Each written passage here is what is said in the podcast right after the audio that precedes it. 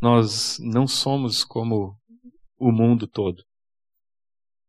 E essa, essa frase ela sempre nos ajudou, né? E mesmo quando não era o meu, meu avô nos lembrando, o Espírito Santo nos faz lembrar, né? E situações diferentes em que a gente é tentado a se conformar com esse século, em seguir as inclinações da nossa carne, vem aquele lembrete, né? Tu, porém. E o Senhor nos lembra que Ele nos chamou para algo diferente. Então, vou chamar essa, essa mensagem, essa palavra de encorajamento com esse título? Tu, porém. Para que vocês, se não lembrarem de mais nada, lembrem disso. Todos os dias, tu, porém.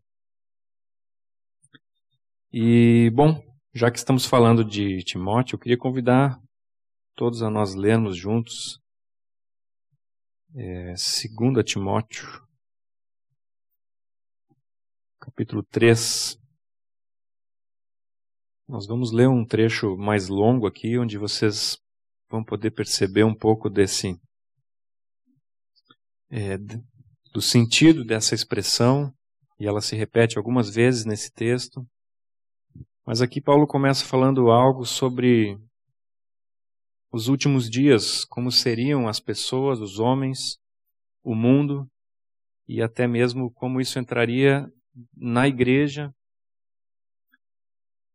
E ele começa dizendo assim para Timóteo: Sabe, porém, isso: nos últimos dias sobrevirão tempos difíceis, pois os homens serão egoístas, avarentos, jactanciosos, arrogantes, blasfemadores, desobedientes aos pais, ingratos, irreverentes, desafeiçoados, implacáveis, caluniadores, sem domínio de si, cruéis, inimigos do bem, traidores, atrevidos, enfatuados, mais amigos dos prazeres do que amigos de Deus, tendo forma de piedade, negando, entretanto, o poder.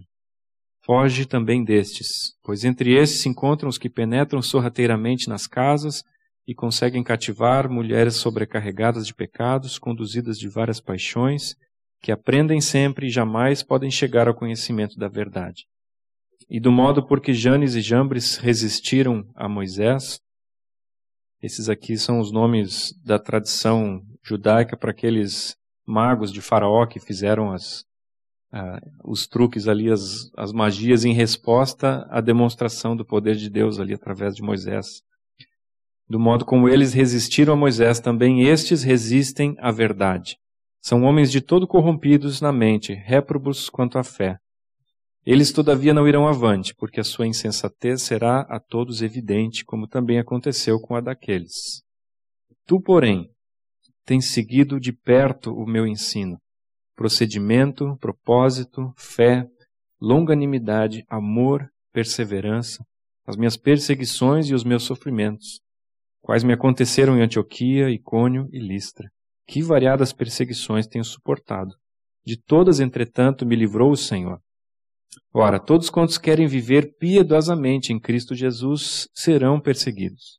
Mas os homens perversos e impostores irão de mal a pior, enganando e sendo enganados. Tu, porém, permanece naquilo que aprendeste e de que foste inteirado, sabendo de quem o aprendeste e que desde a infância sabes as sagradas letras que podem tornar-te sábio para a salvação pela fé em Cristo Jesus. Toda a Escritura é inspirada por Deus e útil para o ensino, para a repreensão, para a correção, para a educação na justiça, a fim de que todo homem de Deus seja perfeito e perfeitamente habilitado para toda boa obra. E continua. Conjuro-te perante Deus e Cristo Jesus, que há de julgar vivos e mortos pela sua manifestação e pelo seu reino. Prega a palavra, insta, quer seja oportuno, quer não, corrige, repreende, exorta, com toda longanimidade e doutrina. Pois haverá um tempo em que não suportarão a sua doutrina.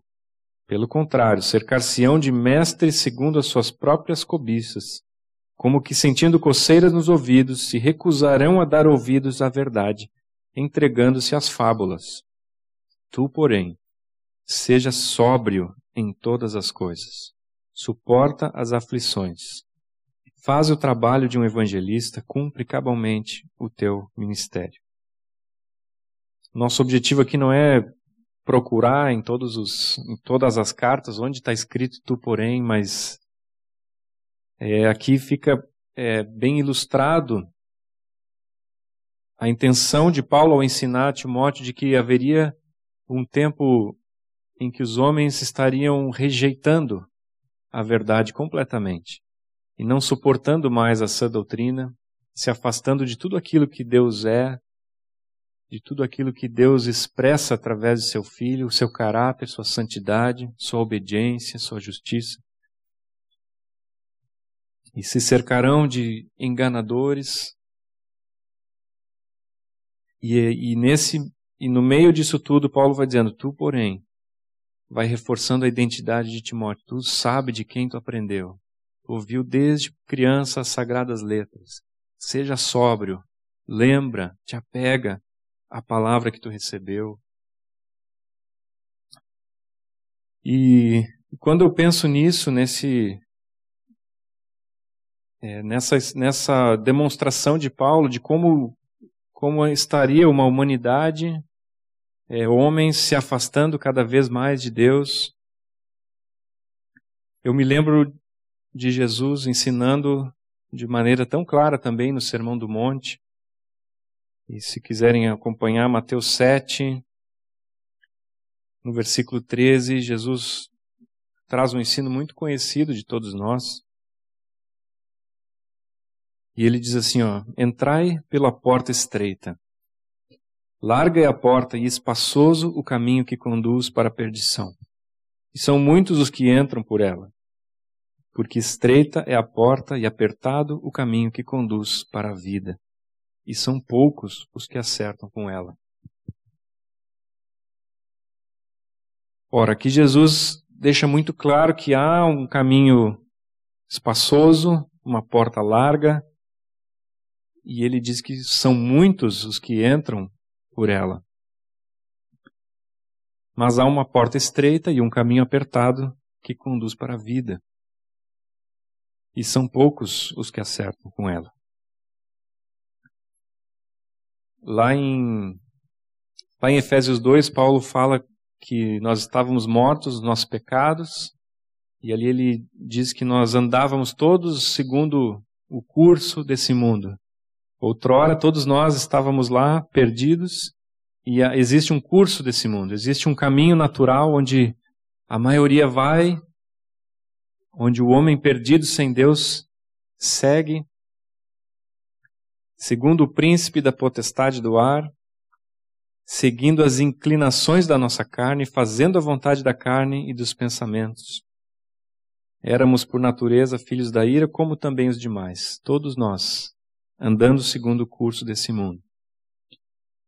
Está lá em Efésios 2, ali diz: Mas Deus, sendo rico em misericórdia, por causa do grande amor com que nos amou, estando nós mortos em nossos delitos, nos deu vida juntamente com Cristo. Pela graça sois salvos. E tem muitos textos, né? A gente poderia lembrar de Paulo dizendo: não, se, não nos conformeis com esse século, não tomar a forma desse mundo, existe um caminho largo em que a maioria está indo. E eu imagino, vou até perguntar assim, quem que já falou alguma vez para os pais assim, ah, mas todo mundo faz. Ó, oh, tem um corajoso ali. Todo mundo vai nesse lugar. E qual é a resposta normalmente das mães, né, dos pais? Tu não é todo mundo, né? Olha, eu sei que é, normalmente quando os pais respondem isso é porque eles já estão percebendo que aquele é um caminho que talvez não tenha um final muito bom. Então, vamos prestar atenção, né? Os que estão aí próximos dos pais. Quando os pais dizem que tu não é todo mundo, é porque eles estão trazendo esse pequeno lembrete. Tu, porém, não vive mais segundo o curso desse mundo. E aqui eu estou fazendo o papel de, de exortar os jovens, né, a que sejam criteriosos, né, isso acho que Paulo diz a Tito, né, exorta os, os moços a que em tudo sejam criteriosos. Então aqui eu já estou trazendo um critério bem claro para vocês. Se tem um critério que, que não é bom para vocês tomarem qualquer decisão, é se todo mundo está fazendo. Porque aí se está todo mundo fazendo, tem grande chance de estar indo um caminho largo, espaçoso, fácil, livre, seguindo as inclinações da carne. Então esse já é um critério bom para a gente ouvir, né? Se está todo mundo fazendo, já vou pensar duas vezes se é por aí que eu vou. Amém. Nós não estamos falando de coisas coisas humanas aqui, né? Nós estamos falando de um de um curso desse mundo, né? Que fica bem claro ali quando Paulo fala que nós andávamos outrora, seguindo inclinações da nossa carne e debaixo de um príncipe da potestade do ar, um príncipe desse mundo. E e eu sei que quando a gente quando a gente fala isso, né, e se a gente for falar algumas coisas práticas assim, de ah, aqui o pessoal faz assim, mas nós fazemos assim, né? Então, há sempre um, um espírito humanista, né, que, que busca encarar a santidade de Deus como, como uma, uma religiosidade, um legalismo. E o diabo sempre tenta fazer com que o homem que está preso ao pecado ache que está vivendo livremente. E ele tenta fazer as pessoas achar que as que são verdadeiramente livres estão presas debaixo de uma religião, debaixo de leis. Essa foi a estratégia do diabo desde o início. Desde o jardim do Éden, ele chegou.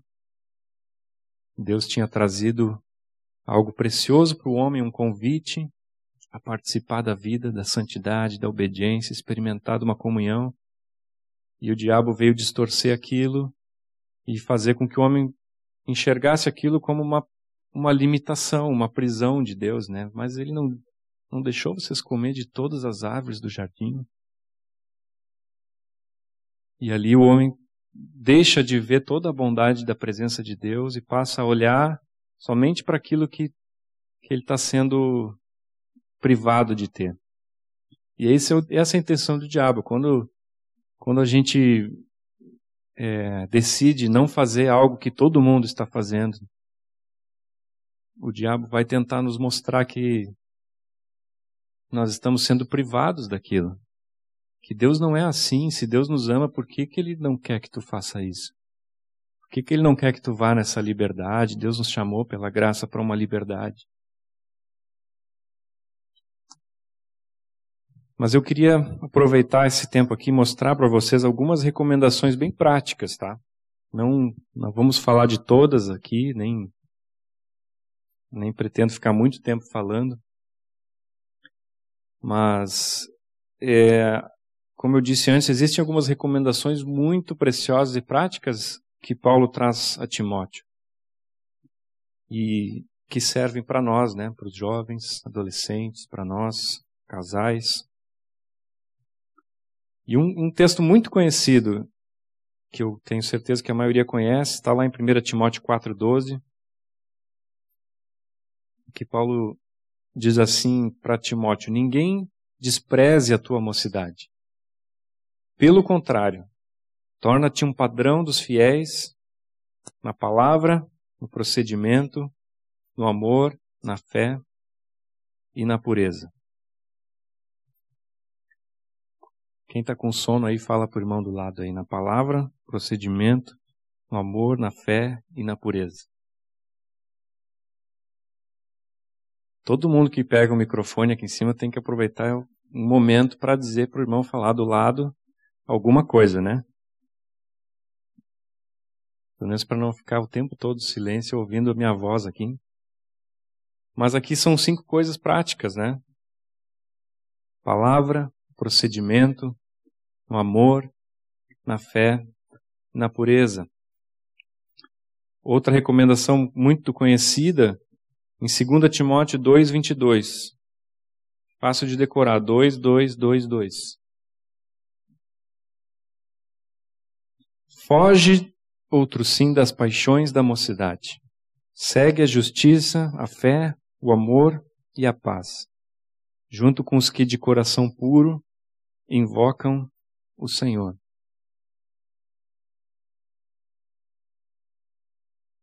Foge das paixões da mocidade. A gente faz tempo que não usa essa palavra outro sim, né?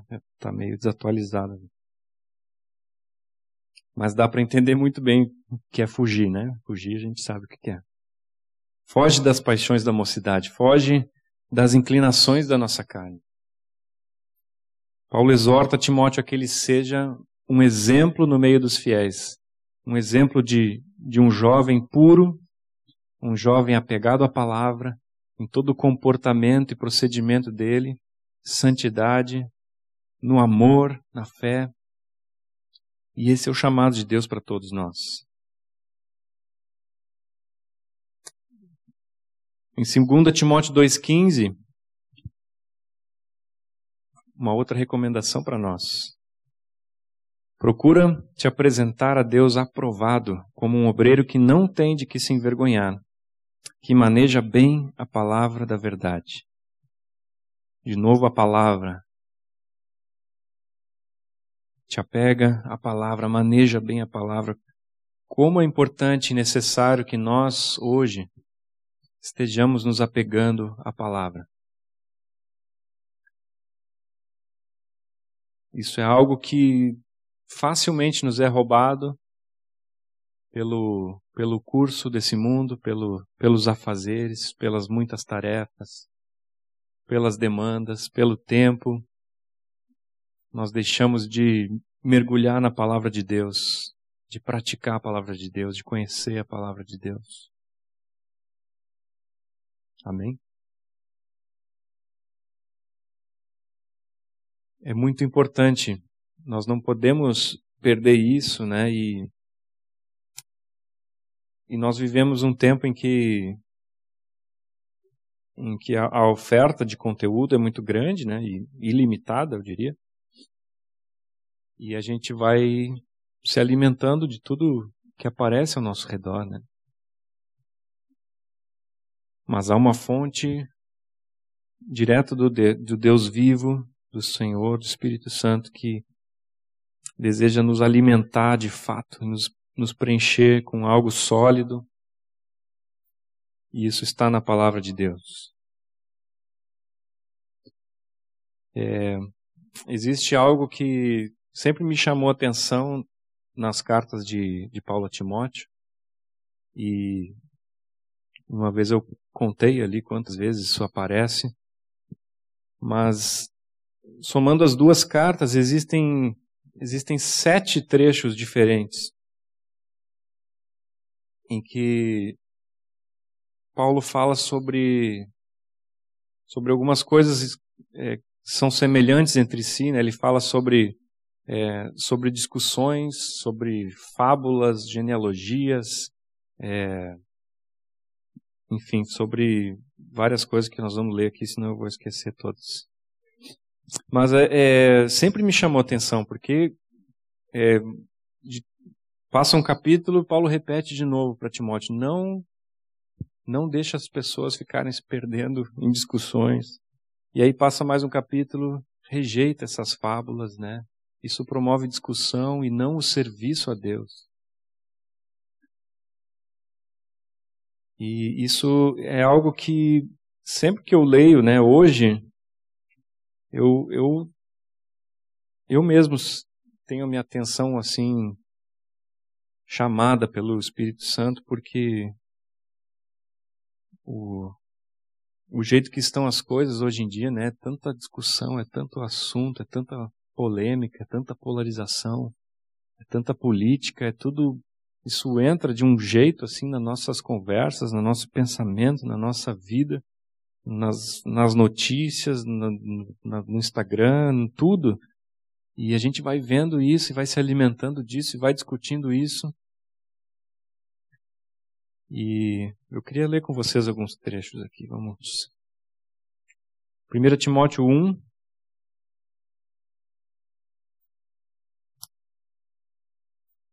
A carta de, a primeira carta já começa assim, ele saúda e, e aí já vem já vem com o primeiro assunto da primeira carta, a partir do versículo 3 ali, ó. Quando eu estava de viagem rumo à Macedônia, te roguei que permanecesses ainda em Éfeso, para admoestares certas pessoas, a fim de que não ensinem outra doutrina, nem se ocupem com fábulas e genealogias sem fim, que antes promovem discussões do que o serviço de Deus na fé. Ora, o intuito da presente admoestação visa ao amor que procede de um coração puro, de boa consciência e de fé sem hipocrisia. Desviando-se algumas pessoas dessas coisas, perderam-se em loquacidade frívola, depois o Jim explica aqui o que é loquacidade frívola. Pretendendo passar por mestres da lei, não compreendendo, todavia, nem o que dizem, nem os assuntos sobre os quais fazem ousadas asseverações. 1 Timóteo 4,7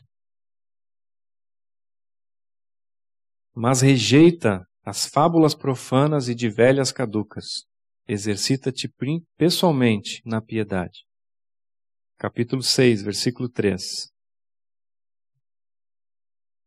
Se alguém ensina outra doutrina e não concorda com as sãs palavras de nosso Senhor Jesus Cristo e com o ensino segundo a piedade, é enfatuado, nada entende, mas tem mania por questões e contendas de palavras de que nascem inveja, provocação, difamações, suspeitas malignas, altercações sem fim, por homens cuja mente é pervertida e privados da verdade, supondo que a piedade é fonte de lucro. Mesmo capítulo, versículo 20. E tu, ó Timóteo, guarda o que te foi confiado, evitando os falatórios inúteis e profanos, e as contradições do saber, como falsamente lhe chamam, pois alguns, professando, se desviaram da fé. 2 Timóteo agora, capítulo 2, versículo 14. Recomenda estas coisas, dá testemunho solene a todos perante Deus, para que evitem contendas de palavras que para nada aproveitam, exceto para a subversão dos ouvintes. Versículo 16, logo em seguida, evita igualmente os falatórios inúteis e profanos, pois os que deles usam passarão a impiedade ainda maior. Além disso, a linguagem deles corrói como câncer, entre os quais se incluem Himeneu e Fileto. Versículo 23. E repele as questões insensatas e absurdas, pois sabes que só engendram contendas Ora, é necessário que o servo do Senhor não viva a contender, e sim deve ser brando para com todos, apto para instruir, paciente. Dá para identificar alguma coisa naquilo que a gente vê quando a gente abre nossas redes sociais? Eu listei aqui, ó, doutrinas falsas, mitos, genealogias sem fim, discussões sem fim, fábulas profanas, falatórios insensatos, questões e controvérsias acerca de palavras, conversas inúteis e profanas, elucubrações sem fundamento, teorias vazias, questões insensatas. E alguns resultados disso causam discórdias, disso brotam invejas, brigas, difamações, suspeitas malignas, batalhas constantes, desviam da fé, não produzem nada de bom, pervertem os ouvintes, promovem impiedade, se alastram, corroem como câncer, desviam da verdade, geram discussões. Queridos jovens irmãos, irmãs, Deus tem um chamado para a nossa geração para servirmos a Ele. Ele colocou cada um de nós e nos chamou para vivermos nesse tempo, nessa época. E quantas oportunidades de servi-lo nós, nós perdemos enquanto ficamos discutindo situações, questões políticas. E hoje, então, desde o ano passado, com essa pandemia, né, parece que os assuntos todos giram em torno das mesmas coisas, né? Ou é a vacina, ou é o tratamento precoce, ou é ou é o Bolsonaro, ou é os governadores. É, a igreja reúne, não reúne, pode, não pode, junta, não junta. Existe um chamado sobrenatural para a igreja. E nós somos os embaixadores do Senhor Jesus nessa terra. O mundo não precisa olhar para a igreja e ver mais da mesma discussão. Ou a igreja não está aqui para representar um político, um presidente. Nós não estamos aqui para levantar a bandeira de um tratamento, de um medicamento, de uma vacina. A igreja está aqui para levantar o nome de Jesus e para viver uma santidade, um serviço ao Senhor, que não existe lá fora. Não, não vai ser encontrado em nenhum outro lugar aquilo que a igreja precisa expressar. Os homens não vão encontrar o amor de Deus em nenhum outro lugar, se não for através de nós. Por isso que se aplica tão bem né, essas admoestações aqui de Paulo a Timóteo. Não sei por que, que lá em Éfeso era tão importante isso, né? Mas eu sei por que é importante hoje. Tu, porém, rejeita essas coisas. Não vamos perder tempo com essas discussões sem fim. Cada dia precisamos nos lembrar de que fomos chamados para servir ao Senhor para viver em santidade, para fugirmos da, do fútil procedimento desse mundo. Um chamado da graça de Deus para cada um de nós. Eu falei antes, né, que quando nós falamos de santidade, né, e trazemos recomendações específicas aqui para não não vivemos em impureza, em imoralidade sexual, tudo aquilo que os homens e as mulheres desse mundo vivem. É muito facilmente a gente é tentado a ter uma ótica humanista e, e rotular qualquer palavra sobre santidade, qualquer lista de pecados vai ser rotulado como um, um fanatismo, um extremismo religioso por esse mundo. Mas lembrem-se que existe um príncipe sobre esse império das trevas. E vai ser cada vez mais crescente essa esse clamor por uma por uma liberdade. A palavra do diabo sempre vai ser seja feliz, faça aquilo que tua carne deseja, satisfaça os teus desejos. Esse é, esse é o cerne daquilo que Satanás vem lançar sobre a humanidade. Seja feliz, seja livre. Né? Nós estamos agora num mês aí que se proclama, é, enfim, um orgulho por uma liberdade, em defesa de, de qualquer, assim, do fim de qualquer limite, assim, para gêneros, para sexualidade, para qualquer coisa. Tudo aquilo que Deus criou de uma maneira santa, uma maneira boa, perfeita, isso tenta se, se desfazer e se proclama isso como uma liberdade, como se fosse bom, como se fosse a maneira correta de viver, de a humanidade evoluir e crescer. Isso tudo é um grande engano. O diabo é o pai da mentira. Ele é mentiroso e assassino desde o princípio, Jesus falou.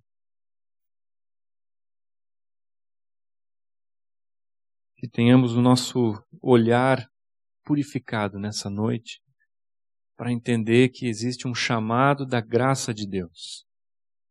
Não é novidade que graça tem sido um termo é muito mal usado até dentro da igreja, em muitos lugares, em muitas circunstâncias, e às vezes no nosso coração mesmo. Uma graça que, que não é a graça de Deus, é essa graça humanista que, que traz esse conceito falso de liberdade que eu estava falando. A graça de Deus tem um texto que eu li aqui em 2 Timóteo, vamos abrir, deixa eu ver onde é que está aqui. 2 Timóteo 1,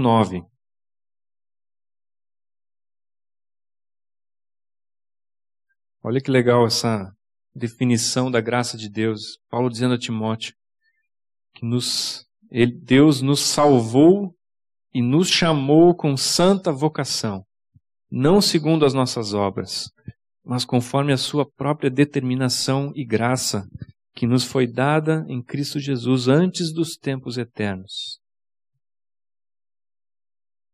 Há um chamado, há uma santa vocação. Ele nos, nos salvou mas não nos salvou para nós continuarmos pecando, para nós continuarmos vivendo igual o curso desse mundo. Ele nos chamou com santa vocação. Tito, Tito 2 tem um texto que a gente gosta muito também sobre a graça, versículo 11.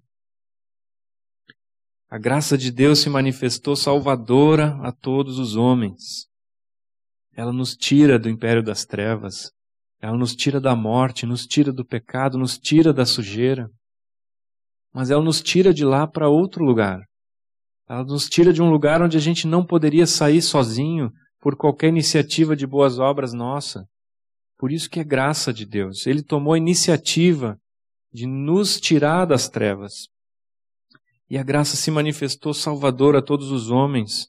E o que, que ela faz? Ela nos educa para que, renegadas a impiedade e as paixões mundanas, vivamos no presente século, sensata, justa e piedosamente, aguardando a bendita esperança e a manifestação da glória do nosso grande Deus e Salvador Cristo Jesus, o qual assim mesmo se deu por nós, a fim de remir-nos de toda a iniquidade e purificar para si mesmo um povo exclusivamente seu zeloso de boas obras. Como fica claro aqui entender a obra da graça de Deus, que nos tira, nos limpa, nos dá uma nova maneira de viver, nos justifica de toda iniquidade, tira de nós toda a culpa, todo o peso, toda a acusação que havia pelo nosso próprio pecado. Aquilo é rasgado por causa do sangue de Jesus. E aí há esse convite para nós estarmos andando junto com o Senhor e participando da santidade dele, sendo purificados de toda iniquidade e realizando as boas obras para as quais ele nos chamou de antemão para vivermos. Aleluia. Não tenho muito mais o que dizer, mas esse caminho apertado, essa porta estreita que Jesus falou, é o melhor lugar onde nós podemos estar. E nós não podemos nunca nos esquecer, porque é, é só nesse caminho que o Senhor está. E ele pode ser apertado, pode ser um caminho de sacrifícios, mas essa, essa é a palavra do Evangelho do Reino. Jesus diz: quem quer vir após mim tem que negar a si mesmo, renunciar a tudo.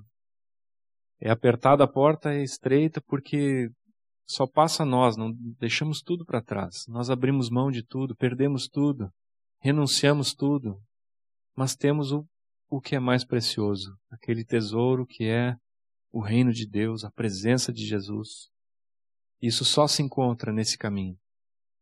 Não está lá naquele caminho espaçoso, onde as pessoas vivem conforme a sua própria vontade. Nós abrimos mão da nossa vontade nós tomamos nossa cruz, crucificamos nosso velho homem para podermos andar com Jesus. E não tem lugar melhor para nós andarmos do que com Jesus. Essa é a caminhada de morte para nossa carne, mas é ali que o Espírito Santo vem ser aquele consolador, vem nos vivificar, vem nos fortalecer. O Espírito Santo vem ser o poder de Deus para que nós vivamos dessa maneira sensata, justa, piedosa, santa diante de Deus, diferente do mundo. Esse é o convite de Deus para nós. E haveria muitas outras coisas práticas.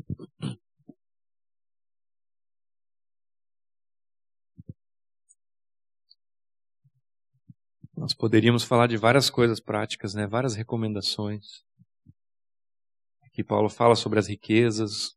O mundo busca riquezas, dinheiro, mas Jesus diz para nós vivemos em simplicidade, e estarmos contentes com o que vestir, o que comer, sendo supridos pelo Senhor. Fala sobre pureza. Mas eu acho que esse é o papel do Espírito Santo que está em cada um de nós, nos conduzir a toda a verdade. E cada um de nós tem ouvidos para ouvir a voz do Espírito, se há alguma coisa em nosso caminhar que tem nos levado a nos esquecer desse chamado à santidade e nos deixado levar a uma conformidade com esse século. E eu não vou apontar nada prático, mas eu, eu queria que nós orássemos juntos e queria que nós estivéssemos diante do Espírito Santo, diante da, da palavra de Deus. Porque ele, ele tem esse interesse constante de nos purificar, de preparar uma noiva santa, sem mistura, sem manchas, sem máculas, sem rugas, para o nosso Senhor Jesus. Oh, Senhor, Aqui estamos diante de Ti, Senhor. Sei, Senhor, que eu sou limitado, Senhor, para transmitir algo tão tão precioso, tão profundo, que precisa da tua revelação, Senhor, não apenas de uma, uma palavra aqui, Senhor, mas nós aqui queremos dobrar o nosso coração diante de Ti, abrir os nossos ouvidos nessa hora, diante desse, desse lembrete de que nós não, não somos mais como todo mundo que caminha para a morte. Fala conosco, Espírito Santo. Sonda-nos, Senhor. Conhece o nosso coração e vê se, nós, vê se há em nós algum caminho mau, vê se há em nós algum pecado que precisa de arrependimento, de mudança de atitude, de uma decisão. Traz a nossa memória, Senhor, traz a nossa, nossa lembrança, Senhor, aquilo que talvez não estejamos percebendo e que precisamos deixar de lado precisamos abrir mão para continuarmos avançando nesse caminho de santidade junto contigo, Senhor.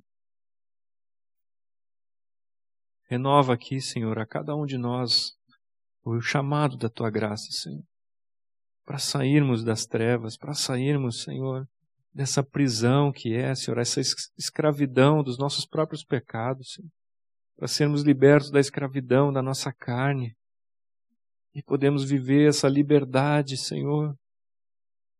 Verdadeira liberdade, Senhor. Não uma falsa liberdade, mas uma verdadeira liberdade contigo, Senhor.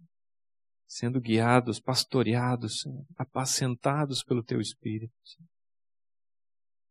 Ó oh, Espírito Santo, libera, Senhor, uma palavra de renovo, de cura, de purificação, de santidade sobre nós aqui nessa noite. Senhor. Fortalece, Senhor, cada um de nós naquilo que nós somos fracos, Senhor. Aquilo que é, é difícil para nós, aquilo que lutamos, Senhor. Tem misericórdia dos meus irmãos, de cada um de nós, Senhor. Nos assiste em nossa fraqueza, Senhor.